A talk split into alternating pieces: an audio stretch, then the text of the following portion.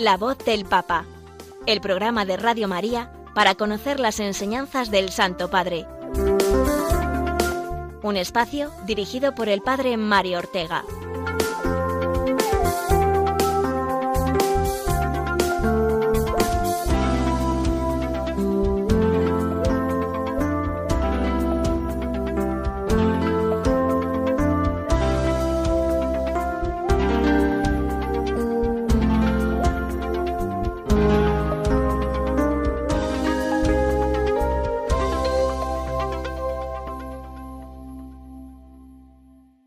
Buenos días, queridos oyentes de Radio María. Un martes más nos damos cita a esta hora para escuchar la voz del Papa y poder con ello vivir nuestra comunión con la Iglesia Universal.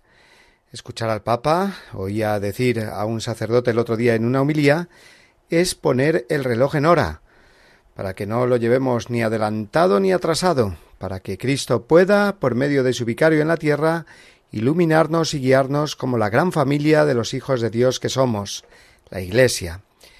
En este programa intentamos conocer y dar a conocer las enseñanzas del Santo Padre y hacer crecer en nosotros esa comunión afectiva también con el Papa.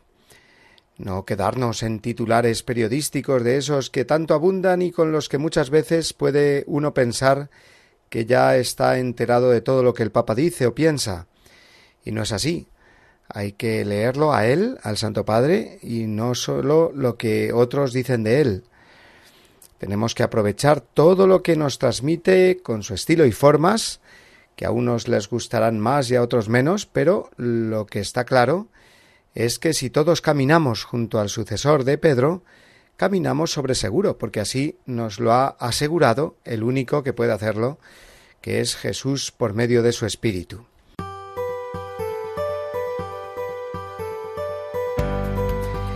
Entraremos, pues, como cada semana, en el comentario eh, de la última catequesis del Papa.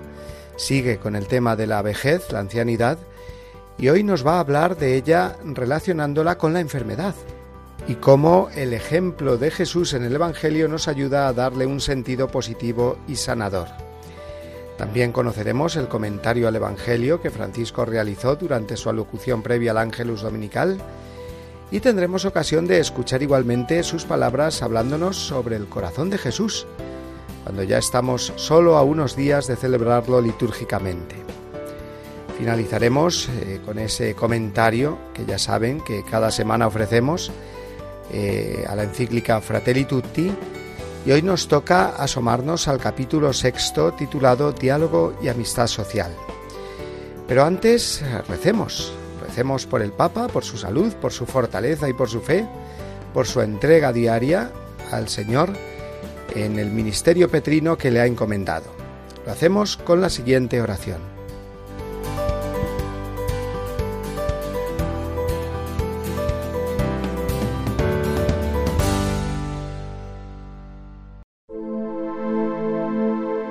Oración por el Papa Francisco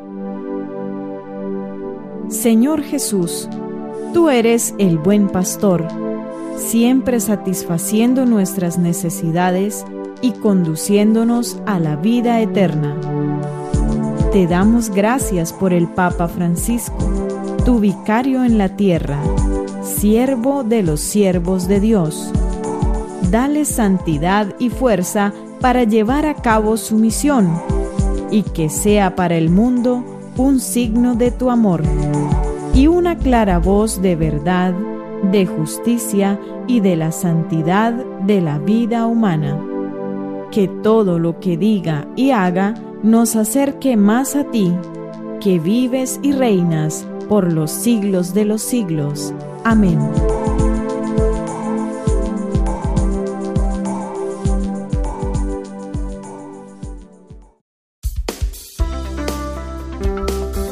La voz del Papa, el programa de Radio María que te ofrece la enseñanza y la actualidad del Santo Padre.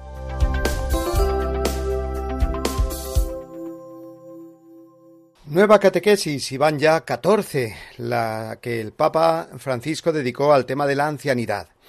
Siempre partiendo de una figura bíblica, primero fue del Antiguo Testamento y ahora del Nuevo, aborda algunos aspectos eh, desde una antropología muy sencilla y un planteamiento muy existencial, digamos, de la vejez como etapa fundamental de la vida.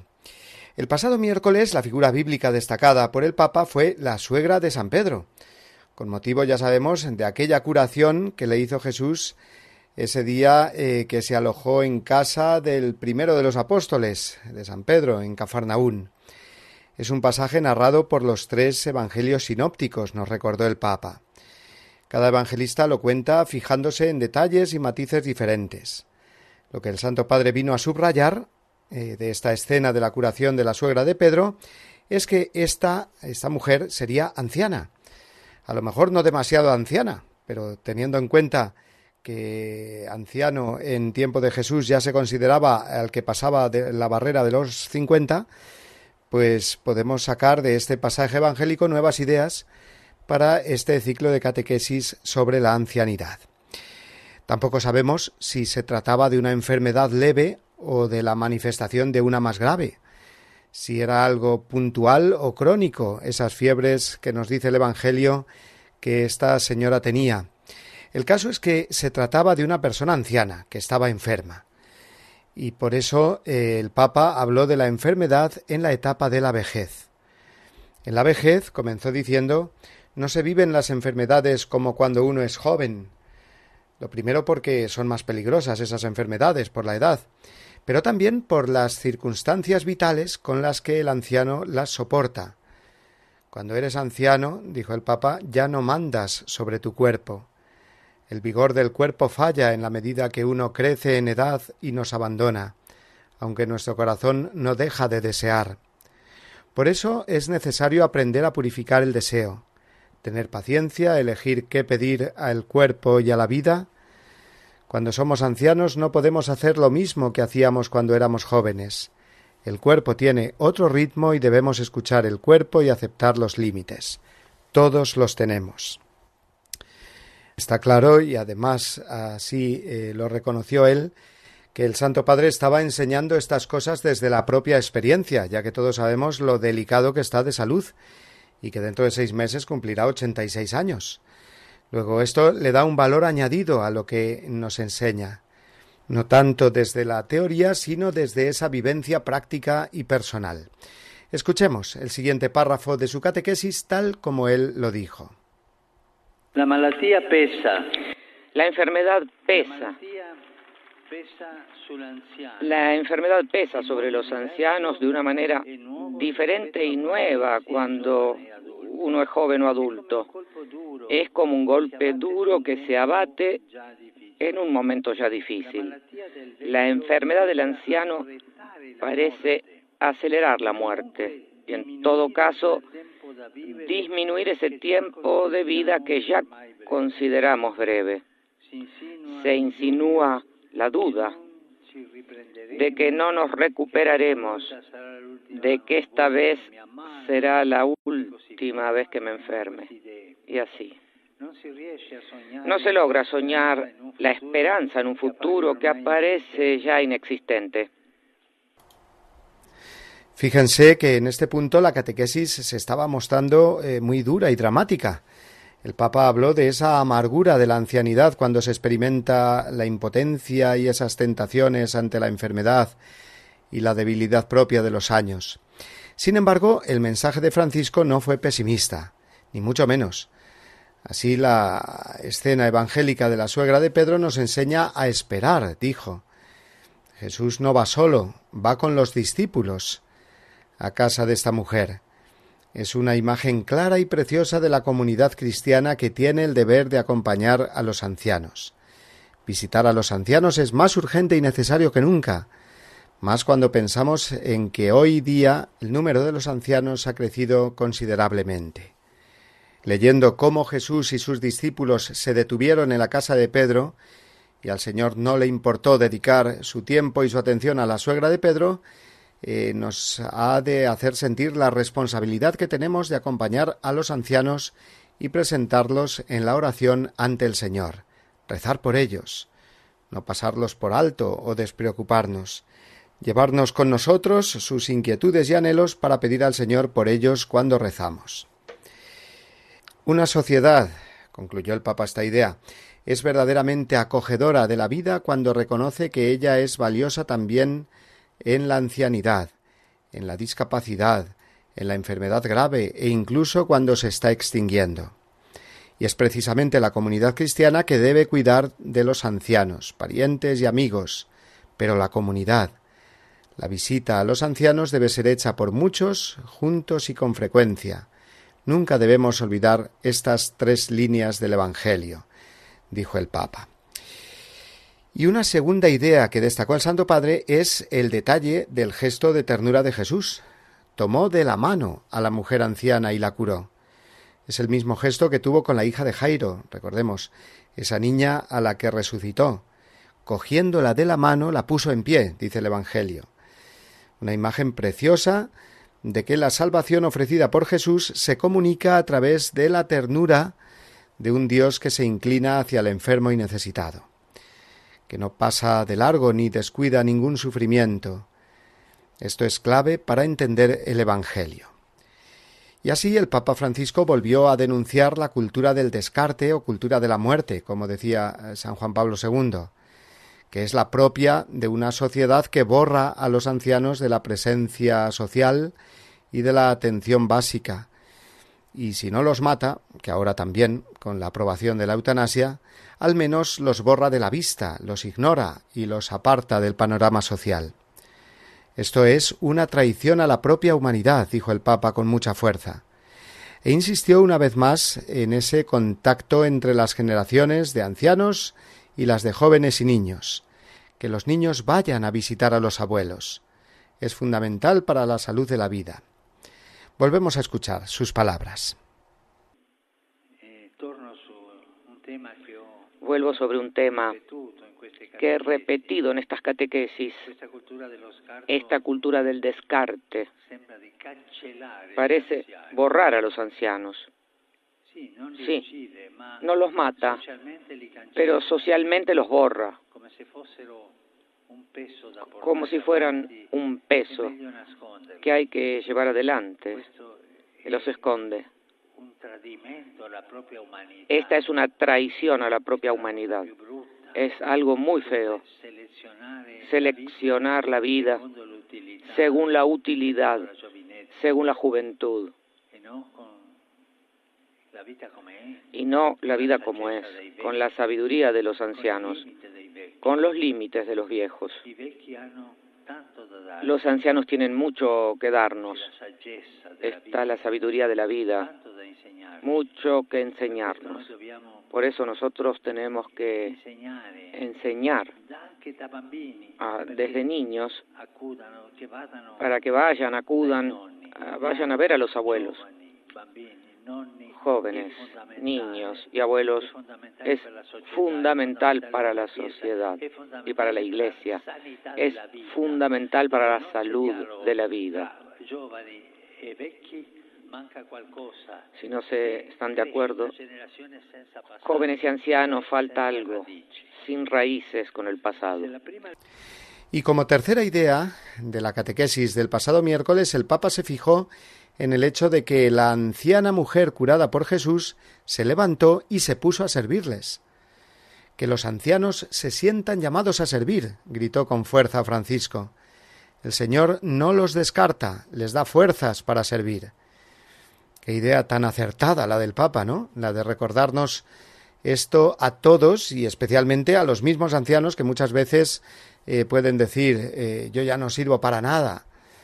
Pues claro que sirven para servir precisamente en el sentido de darse a los demás en lo que buenamente puedan, por supuesto, porque la vida les ha dado una capacidad que seguramente desconocían hasta el momento. ¿Cómo? ¿Cuál? ¿Qué capacidad? Pues escuchémoslo de labios del mismo Santo Padre, como él lo explicó. Los ancianos que conservan la disposición para la sanación, el consuelo, la intercesión por sus hermanos y hermanas, sean discípulos, sean centuriones, personas molestadas por espíritus malignos, personas descartadas, son quizá el testimonio más elevado de la pureza de esta gratitud que acompaña la fe. Si los ancianos, en lugar de ser descartados y apartados de la escena de los eventos que marcan la vida de la comunidad, fueran puestos en el centro de la atención colectiva, se verían animados a ejercer el valioso ministerio de la gratitud hacia Dios que no se olvida de nadie. La gratitud de las personas ancianas por los dones recibidos por Dios en su vida, así como nos enseña la suegra de Pedro, devuelve a la comunidad la alegría de la convivencia y confiere a la fe de los discípulos el rasgo esencial de su destino.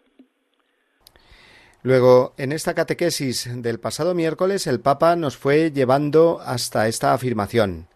Los ancianos están en condiciones de vivir un auténtico espíritu de intercesión y de servicio. Y esto no es algo propio solamente, digamos, de la mujer o de un eh, carácter más femenino, como se podría pensar, sino de todos los ancianos, hombres y mujeres, abuelos o no abuelos, pero siempre eh, con mucho que dar y compartir. Creo que esta conclusión de la última catequesis del Papa es realmente sugerente y urgente de difundir en nuestros entornos familiares y sociales. Es decir, hacer ver esa capacidad y misión de los ancianos para mostrar una ternura, una labor de intercesión a Dios por todos y un espíritu de servicio valiosísimo si tenemos en cuenta además la experiencia acumulada que tienen todos nuestros ancianos y mayores.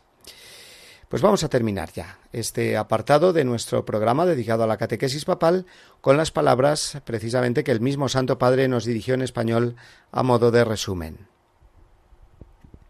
Queridos hermanos y hermanas, hoy nos ayuda a reflexionar sobre la ancianidad el relato de la curación de la suegra de Simón, una mujer enferma que recibe la visita de Jesús y su vida cambia.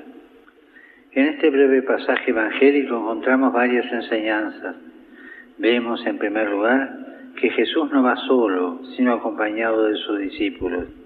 Esto nos recuerda que son los miembros de la comunidad cristiana, familiares, amigos, quienes visitan, consuelan y ayudan a las personas mayores que atraviesan momentos de dificultad. También son significativos los gestos que realiza Jesús y la actitud de esta mujer. Jesús se acerca a ella, la toma de la mano y hace que se levante y con delicadeza y ternura. Inclinándose ante quien lo necesita, Jesús revela su sensibilidad por los que sufren y anuncia la salvación. La suegra de Pedro, al verse curada, responde con gratitud y espíritu de servicio. Podemos decir que agradece los dones que ha recibido de Dios con fe y alegría a través de obras concretas.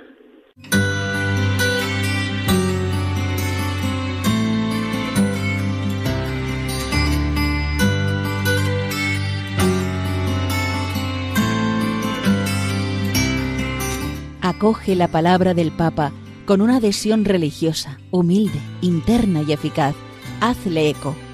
Gracias, Dios mío, por el amor al Papa que has puesto en mi corazón, el amor al romano pontífice ha de ser en nosotros una hermosa pasión, porque en Él vemos a Cristo. Por eso me gusta repetir, todos con Pedro a Jesús por María. San José María Escriba de Balaguer.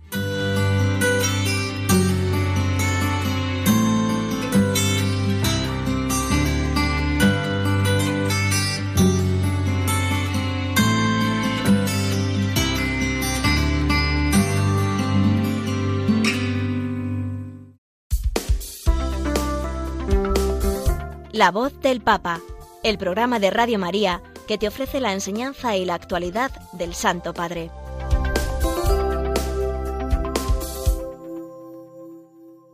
El domingo celebrábamos en la mayor parte de las diócesis del mundo la solemnidad del Corpus Christi.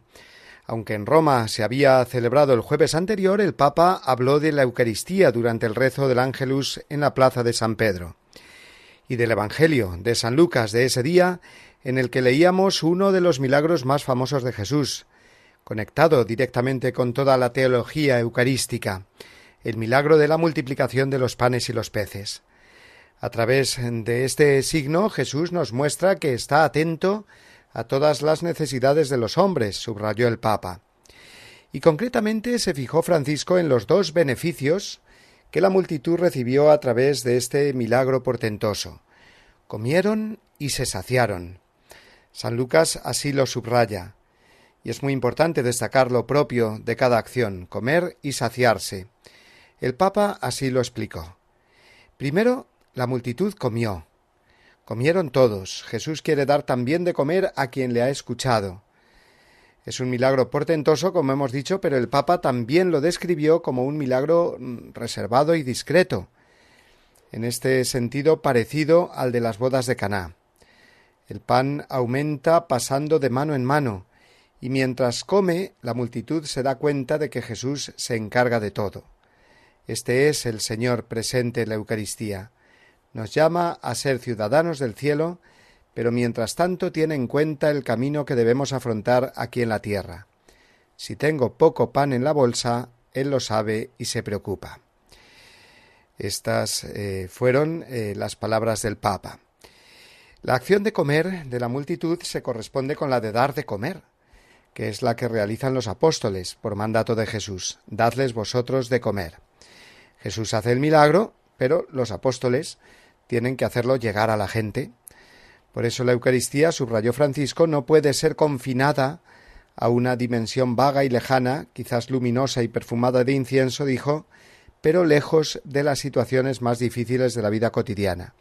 No ha de ser así, enseñó el Papa, sino que, leo textualmente, nuestra adoración eucarística encuentra su verificación cuando cuidamos del prójimo, como hace Jesús.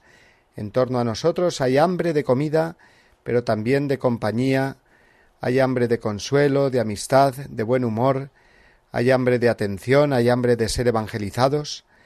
Esto nos encontramos en el pan eucarístico, la atención de Cristo a nuestras necesidades y la invitación a hacer lo mismo hacia quien está a nuestro lado.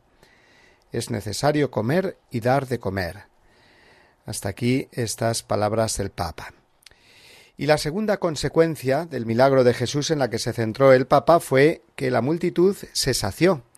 No solo comió, sino que quedó saciada. Y esto se debe ante todo, dijo el Santo Padre, al hecho de que la gente percibió el amor con el que el Señor había obrado ese milagro para darles de comer.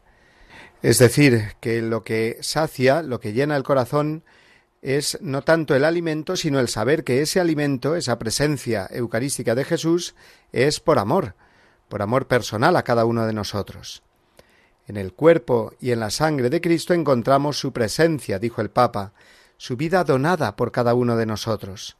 No nos da sólo la ayuda para ir adelante, sino que se da a sí mismo, se hace nuestro compañero de viaje, entra en nuestras historias, visita nuestras soledades, dando de nuevo sentido y entusiasmo. Esto nos sacia cuando el Señor da sentido a nuestra vida, a nuestras oscuridades, a nuestras dudas, pero Él ve el sentido y este sentido que nos da el Señor nos sacia. Esto nos da ese algo más que todos buscamos, es decir, la presencia del Señor, porque al calor de su presencia nuestra vida cambia, sin Él sería realmente gris. Adorando el cuerpo y la sangre de Cristo, pidámosle con el corazón Señor, dame el pan cotidiano para ir adelante, Señor, sáciame con tu presencia. Así terminó eh, el Papa su reflexión dirigida antes del rezo del Ángelus Dominical y por ello, siguiendo con este tema y prolongando durante esta semana la alegría de la festividad del Corpus Christi, preparándonos ya para esa otra solemnidad, la de este viernes, que será la del Sagrado Corazón de Jesús, escuchamos ahora todos juntos la siguiente canción, antes de pasar a la próxima sección del programa.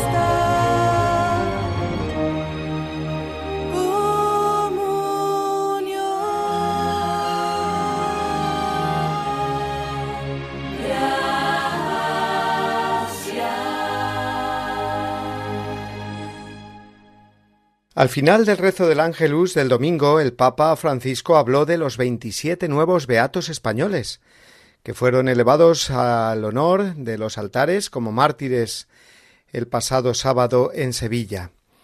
El Santo Padre se refirió a ellos con estas palabras. Ayer en Sevilla fueron beatificados varios religiosos de la familia dominicana.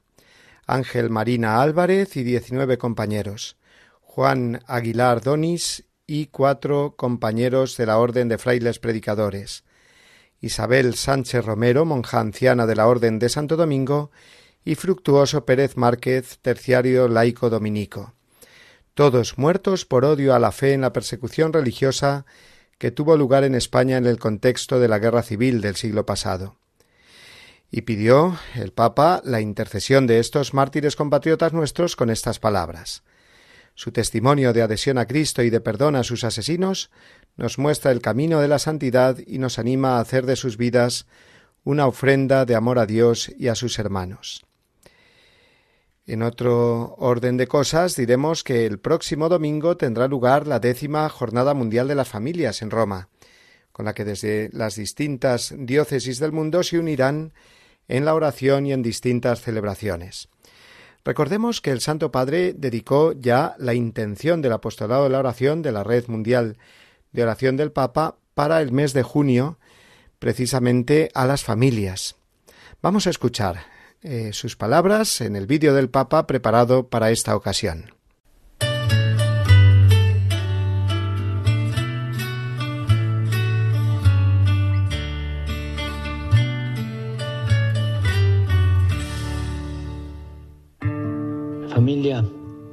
Es el lugar donde aprendemos a convivir, convivir con los más jóvenes y con los más mayores.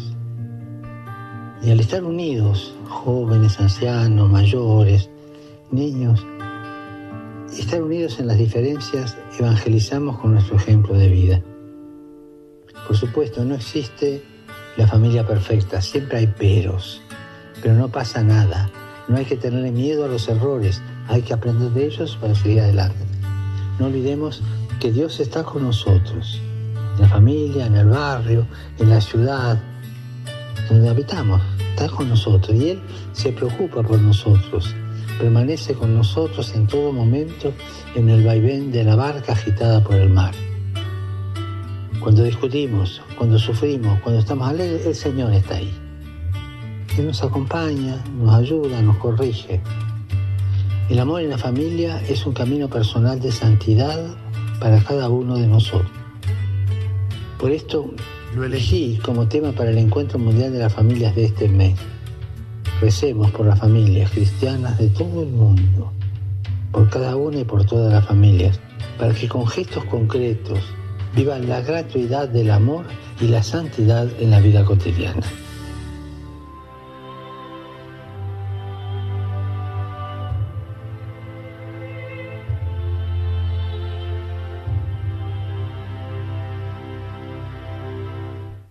Este mes de junio, como sabemos bien, está dedicado al corazón de Jesús y precisamente este viernes celebramos la solemnidad al Sagrado Corazón.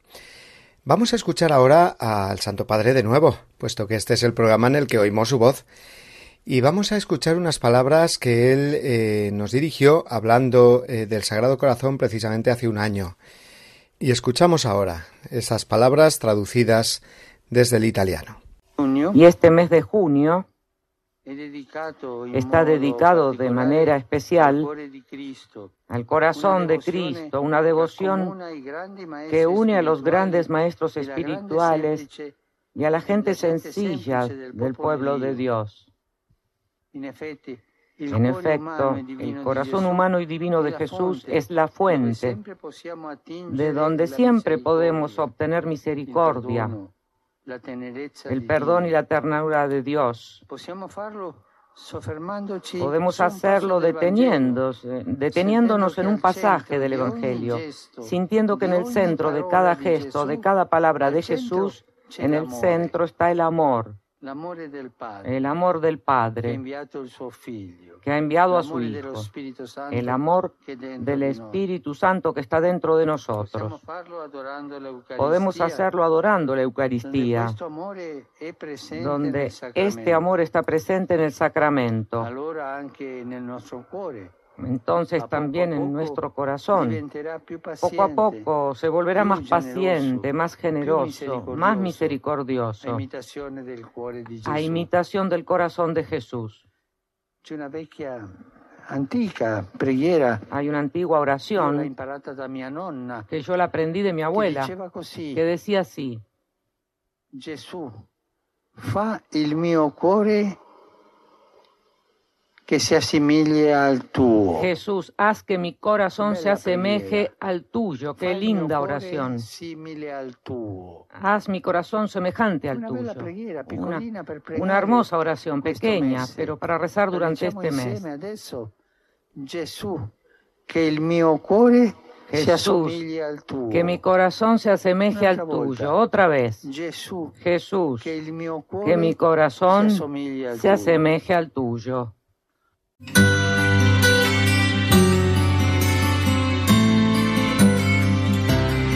Todo lo que divide y separa en la Iglesia no puede provenir de Dios, sino del maligno. Los católicos podemos tener la certeza de mantenernos en la verdadera doctrina si estamos siempre en comunión con el Santo Padre. No debemos olvidar la frase de San Ambrosio, Ubi Petrus ibi Ecclesia. Donde está Pedro, allí está la Iglesia.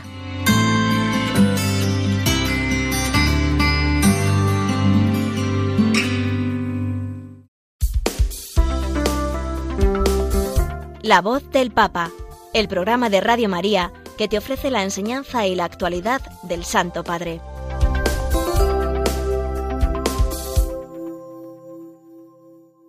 Entramos ahora en la parte de nuestro programa en la que comentamos los eh, documentos magisteriales del Papa Francisco.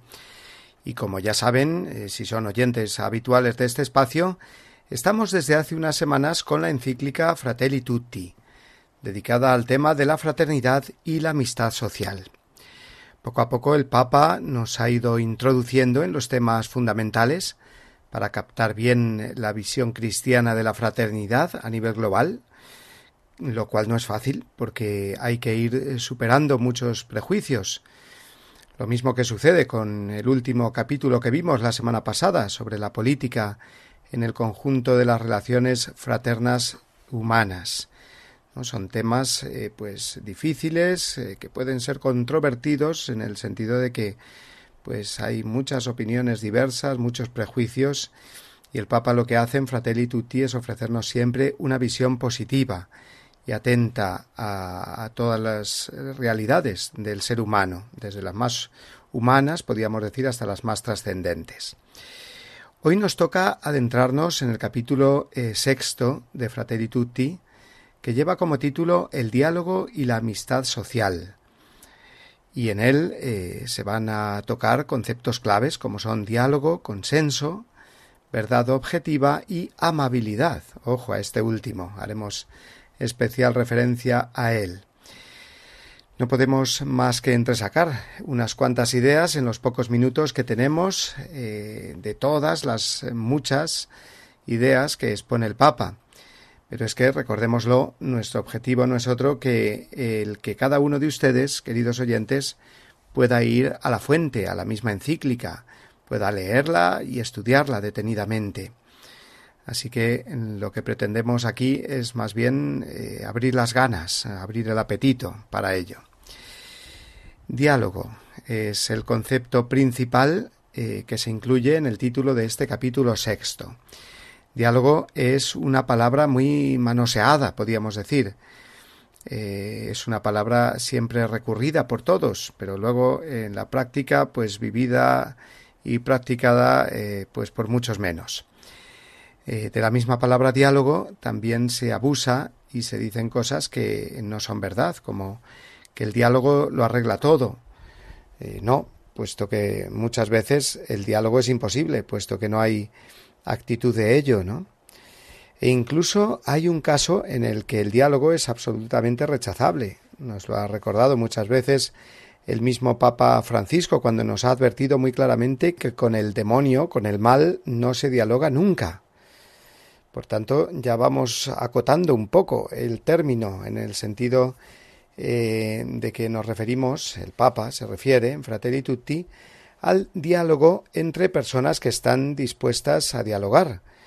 Luego, el diálogo es más bien una actitud, un estilo de vida, un no caer en la tentación de refugiarse en mundos privados, ni tampoco en la de encastillarse eh, violentamente en una cerrazón irracional. Todo esto lo va explicando el Papa a lo largo del capítulo sexto que estamos ahora comentando y dice que entre la indiferencia egoísta y la protesta violenta siempre hay una opción posible, el diálogo. Y ojo porque se suele confundir el diálogo, dice el Papa, con un intercambio de opiniones donde todas las opiniones valen y se olvida, por lo tanto, la verdad, cayendo en el relativismo. Eso de nada es verdad ni mentira, sino todo es del color del cristal con que se mira. Eso es el relativismo. ¿no? La negación de la verdad objetiva, común a todos. Y el diálogo no es eso, no es un relativismo, un simple intercambio de opiniones, sino que es algo mucho más profundo. Precisamente la falta de diálogo implica que ninguno en los distintos sectores está preocupado por el bien común, sino por la adquisición de los beneficios que otorga el poder. Este es, por tanto, el gran peligro mm, que vemos en nuestros días, que se ha reducido la palabra diálogo a meras negociaciones para que cada uno pueda rasguñar, dice el Papa, todo el poder, no en la búsqueda sincera y humilde del bien común. Hacen falta, por tanto, héroes del futuro, así los denomina el Santo Padre, héroes del futuro que sepan romper esa lógica enfermiza y decidan sostener con respeto una palabra cargada de verdad más allá de las convicciones personales y el recurso a, las descalificaciones del adversario, por ejemplo. Por eso el auténtico diálogo social supone, número 203 de Fratelli Tutti, la capacidad de respetar el punto de vista del otro, aceptando la posibilidad de que encierre algunas convicciones o intereses legítimos. O sea que eh, tenemos que estar firmemente asentados en unos valores y convicciones, pero que esto no nos quite el estar abiertos siempre a la apertura a los otros. La falta de esta actitud abierta y sincera de diálogo nos está llevando, lo vemos muy dramáticamente en nuestros días, a una serie de imposiciones injustas por parte de los poderosos, bien sean poderosos desde la política o desde la economía o desde los medios de comunicación, eh, pero todos ellos eh, con un denominador común y es la negación de la verdad objetiva y de unos principios universalmente válidos. El relativismo, envuelto detrás de una supuesta tolerancia, advierte el Papa, no es nunca la solución.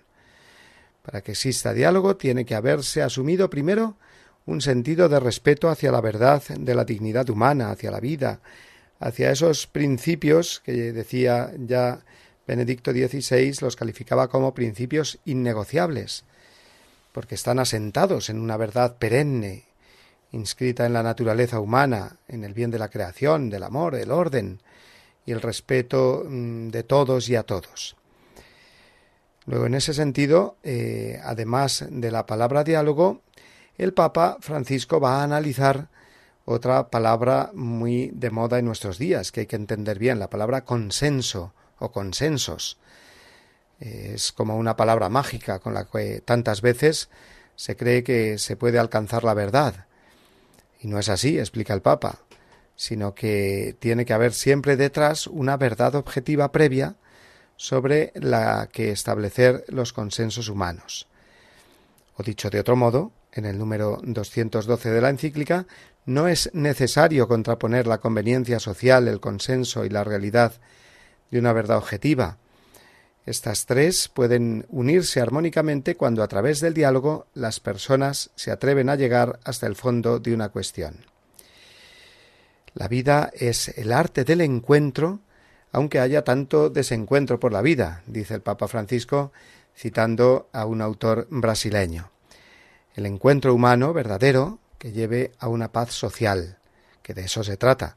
La paz social, eh, dice el Papa, es trabajosa, artesanal, Integrar a los diferentes es mucho más difícil y lento que el camino fácil y engañoso de ir conteniendo las libertades y las diferencias eh, con un poco de astucia y de recursos. Pero es eh, el, encuentro eh, humano, la paz social, trabajosa y artesanal, ese camino seguro y garantía de una paz real y sólida. El Papa habla también del gusto de reconocer al otro, de respetarlo. Parece que muchos encuentran gusto eh, precisamente en lo contrario, en despreciar al otro y machacarlo, en negarle sus derechos, cuando eso en el fondo solo produce disgusto y amargura. Mm, bien, pues para finalizar este capítulo sexto de Fratelli Tutti, titulado eh, Diálogo y Amistad Social, el Papa dedica tres números a hablar de la amabilidad, la amabilidad. A mí particularmente eh, son los números que más me gustan de este capítulo. y de los que más me han gustado de la encíclica entera, ¿no? Porque estar abiertos al diálogo puede parecer algo muy difícil y complejo, puesto que estamos tan heridos de orgullo que ni a veces nos damos eh, cuenta de ello. El individualismo consumista y la vorágine de la violencia y ansiedad que se multiplica por mucho en tiempos de crisis hace que pensemos en eso de eh, sálvese quien pueda y nos olvidemos del diálogo y de toda forma de acercamiento constructivo hacia el hermano. Sin embargo, dice el Papa con mucha convicción, todavía hay una salida a esta situación. Todavía es posible optar por el cultivo de la amabilidad. Hay personas que lo hacen y se convierten en estrellas en medio de la oscuridad. La amabilidad es eh, un fruto del Espíritu Santo. Luego el Papa eh, lo que está haciendo aquí es poner un fundamento trascendente a este capítulo sobre el diálogo. Así lo recuerda en el número 223. Este fruto del espíritu se expresa en la persona en un estado de ánimo que no es áspero, rudo, eh, duro, sino afable, suave, que sostiene y conforta. O sea que la amabilidad no es simplemente comportarse amablemente, sino que es mantener ese estado de ánimo de forma constante que permite a una persona ayudar a los demás a que su existencia sea más soportable. Esto se logra teniendo cuidado para no herir con las palabras o con los gestos, al contrario, eh, decir siempre palabras de aliento que reconfortan, que fortalecen, que consuelan, que estimulan, en lugar de palabras que humillan, que entristecen, que irritan o que desprecian. Ven con qué claridad y sencillez explica el Papa en qué consiste la amabilidad. La amabilidad, continúa diciendo, es una liberación de la crueldad eh, que a veces penetra en las relaciones humanas, de la ansiedad que no nos deja pensar en los demás. Yo animaría a todos a leer estos tres números de Fratelli Tutti antes de entrar en los otros temas de la encíclica. Son los números del 222 al 224, el final de este capítulo sexto de la encíclica. Pienso que son la clave para entender todo lo que el Papa nos quiere transmitir hablándonos del diálogo y del consenso para poder armonizar eh, todo esto con la firmeza y las profundas convicciones que nos da la fe y el amor a la verdad y al bien. Bueno, pues eh, seguiremos la próxima semana con nuestra encíclica, y concretamente con el capítulo 7 de Fratelli Tutti, son ocho, así que ya nos acercamos al final de la misma.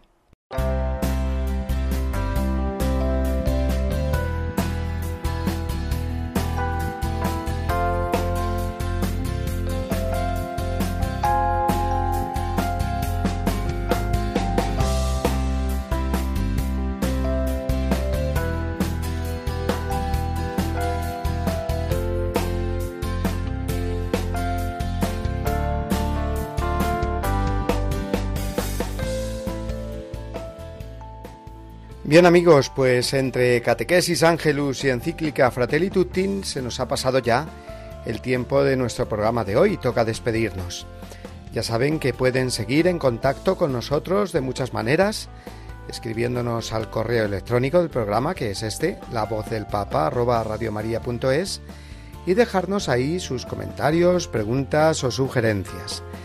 También eh, pueden descargarse nuestro programa desde el apartado de los podcasts de la web de Radio María, radiomaria.es, para eh, poderlo escuchar si no lo han podido hacer a la hora de la emisión o para que puedan compartirlo, eh, compartir la voz del Papa con sus amigos y conocidos.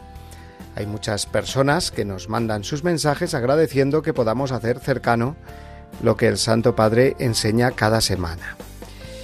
Y esta, esta semana, estaremos muy atentos a la catequesis de mañana, como siempre, pero también a esa solemnidad del Sagrado Corazón de Jesús a la que el Papa, como jesuita que es, tiene tanta devoción.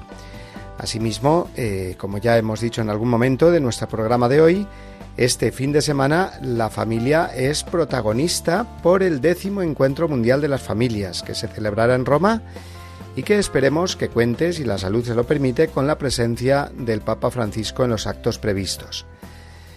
Pues nada más, amigos, hasta la semana que viene. Les emplazo con un cordial saludo, un abrazo y el deseo de que nos volvamos a encontrar en estas ondas el martes que viene. A la misma hora, las 11 de la mañana, las 10 en Canarias. Adiós, amigos.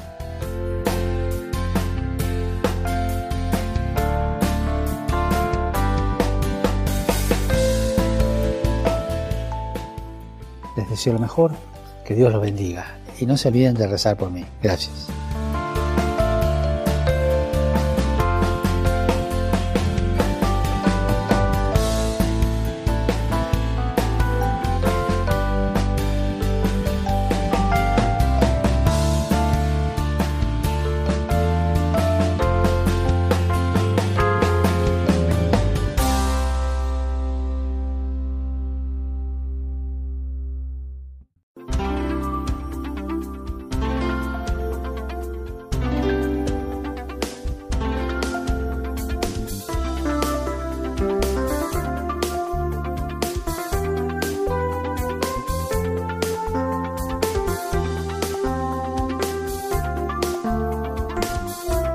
Han escuchado La voz del Papa, el programa de Radio María para conocer las enseñanzas del Santo Padre.